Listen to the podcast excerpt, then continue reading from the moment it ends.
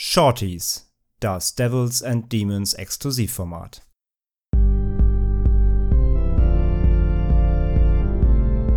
They're coming to get you, Barbara. They're coming for you.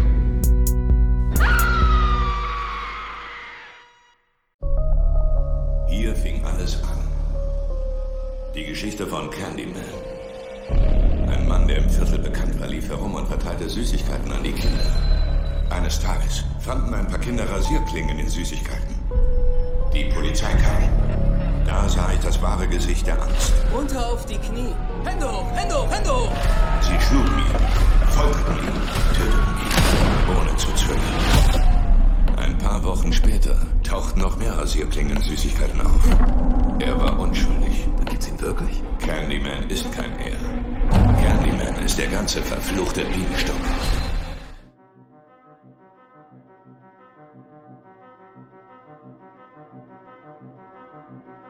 Der Candyman ist zurück. 1992 erschien das Original von Bernard Rose, bei uns auch Candymans Fluch genannt.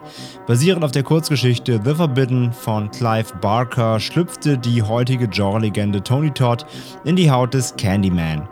Jetzt kehrt die Legende zurück in die Kinos. Neu verfilmt von Regisseurin Nia Da Costa, die 2018 Little Woods mit Tessa Thompson und Lily James drehte und jetzt bereits für das 2022 anstehende Captain Marvel Sequel im MCU verpflichtet wurde. Eine steile Karriere auf jeden Fall. Aber heute geht's um Candyman und so richtig deutlich, ob die 2021er Variante ein Remake oder eine Fortsetzung sein will, war lange unklar. Aber der Film ist klar eine Erweiterung der Legende und als Nachfolger zu betrachten. Wir befinden uns im Jahr 2019. Das Cabrini Green, ein Siedlungsprojekt für sozial schwächer Gestellte aus dem ersten Film, ist gentrifiziert worden. Der Künstler Anthony und seine Freundin Brianna leben zusammen in einem schicken Loft in Cabrini. Brianna ist eine erfolgreiche Galeriedirektorin, die mit begrenztem Erfolg versucht, Anthony Anerkennung als Künstler zu verschaffen. Anthony fühlt sich in letzter Zeit uninspiriert, bekommt keine neuen Kunstwerke erschaffen und beschließt, die urbane Legende des Candyman zu erforschen, um vielleicht die Emotionen des Mythos anzuzapfen und seine Kunst zu fördern. Doch Anthony wird in den düsteren und dämonischen Bann der Geschichte gezogen und muss einen Ausweg finden, bevor sie ihn völlig verschlingt. Ja, soweit zur Story und soweit zu den Parallelen des alten Films. Hauptaugenmerk der neuen Geschichte ist wohl, dass sie aus der Sicht von Black People of Color erzählt wird, nicht aus der einer weißen Frau wie 1992.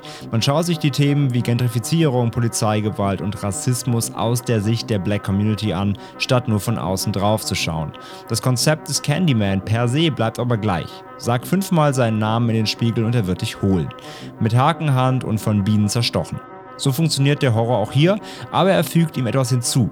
Sobald Anthony die Tür hinter dem Spiegel aufstößt, verändert sich nicht nur seine Umwelt, sondern auch er selbst. Immer tiefer gräbt er in der Legende und stößt dabei auf mehr und mehr Details und dass Daniel Robitaille, also der originale Candyman, und Helen Lyle nicht die einzigen Charaktere waren, die der Mythos umgibt. Denn vielmehr besitzt jede Zeitepoche, jede Generation ihren eigenen Candyman.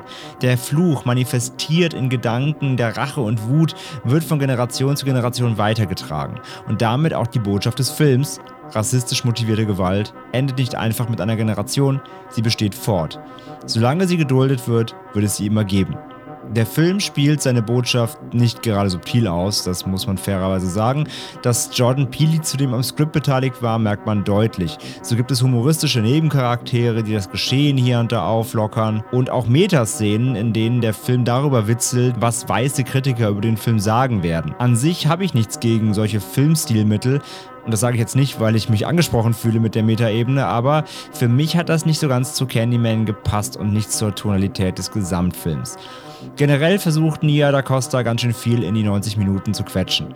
In der ersten Filmhälfte funktioniert das auch gut. Die Einführung der Charaktere, das Setting, die Aufarbeitung der Vergangenheit. Für alles wird sich Zeit genommen. Doch im letzten Drittel fiel dann plötzlich auf, dass nicht mehr viel Zeit übrig ist und ab einem Punkt der Geschichte hetzt der Film dann echt los und kommt bis zu den Credits eigentlich nicht mehr zur Ruhe. Das fühlt sich nicht nur grundlegend disharmonisch im Vergleich zum ausgefeilten Auftakt an, es lässt auch unbefriedigend zurück. Das liegt zum einen an der ein oder anderen nicht ganz cleveren Figurenhandlung, aber vor allem dann am Finale selbst.